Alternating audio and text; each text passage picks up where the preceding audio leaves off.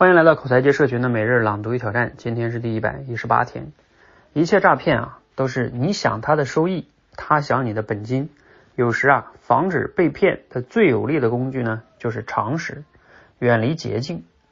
如果有一点点万一呢的侥幸念头，骗子就能把你的钱掏走。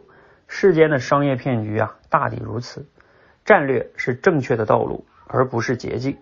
一些企业家总想从战略上或者商业模式上寻找成功的捷径，但是凡事都是有规律的。弹钢琴只能一级一级的往上提高，练书法只能一字一字每日苦练。如果听到很多超越常识或者不合逻辑的事情，比如特别高的收益率、特别快的发展速度、特别高的估值等，首先需要提醒自己的是，不合商业逻辑必有问题。超越常识就是骗局。人的确可以通过偶尔取巧获得短暂的成就，但人生不可能永远有捷径可走。无数事实表明啊，用心急躁、急功近利的人是成不了什么大事的。越是在浮躁的社会中，踏实、本分、诚信这些品德就越可贵。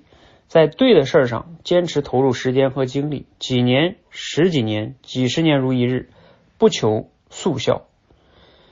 尊重常识和积累，不要走捷径，捷径都是通向邪路最快的路。这世间最大的恶源自于心存侥幸，源自于偏爱捷径。内容呢，摘自于刘润老师的文章。好，呃，那今天内容你读了，给你哪些启发和思考呢？呃，你身边或者你哈有没有曾经因为追求捷径而吃过亏的经历呢？啊，今天内容呢，嗯，可以聊一聊哈。其实这个在今天这个时代哈，我们人呢都容易比较浮躁，我们难免内心中呢都有一点想去追求一些捷径，感觉别人成功都特别容易。其实这里边我要谈一个话题，就是这个叫，就是它其实是一个很谬误的一件事情，就是我们在新闻上看到很多人，嗯，很年轻就成功了呀，然后。比如说谁谁哪个企业又上市了、融资了呀，等等等等的，然后就会觉得，哎，人家怎么都那么厉害，是吧？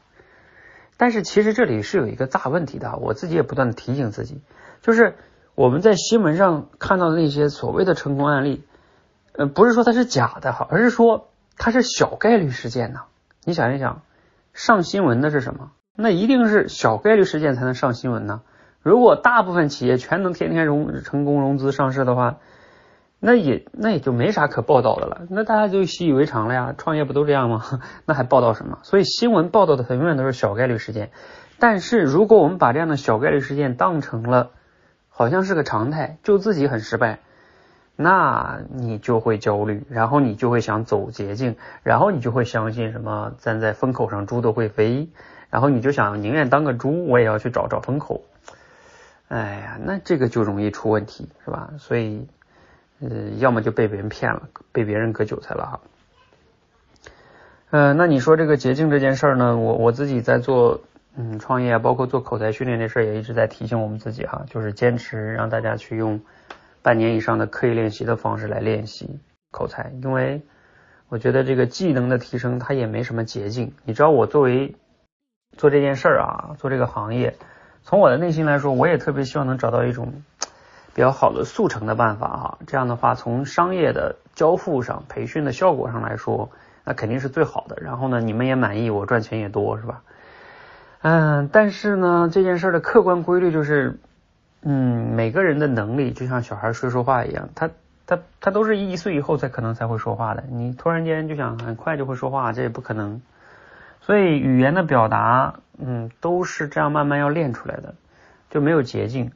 所以，我们过去也接触过很多学员啊，为了能快速的提升自己的口才啊，线上线下的花了很多的钱、很多的时间啊，找了很多的大咖啊，甚至都几千几万的都花过，但是还是没有改变的。因为这个事儿呢，它不是说某一个大咖他讲的那些东西就就能帮你改变，他讲的可能也很好，但是他讲的还是一些底层的认知啊，或者是技巧。这个东西你学了，能到你用上还有很大的距离哈。尤其是像解决嗯，当众讲话紧张啊，包括我们说的一些条理性思维，这些方法挺简单的，关键你就是缺练，练多了才能去改变哈。所以啊，我们过去就一直倡导这样的方式，练口才没有捷径，人生没有捷径，成功没有捷径，还是踏踏实实的回归常识吧。好，让我们一起持续的每日朗读与挑战，持续的输入、思考、输出，口才会变得更好。能跟我们一起每日认真的朗读、认真的回答课后的思考题，你可以坚持一下，这也是没有捷径的。这其实呃就能帮你更好的成长。要来一起参加吗？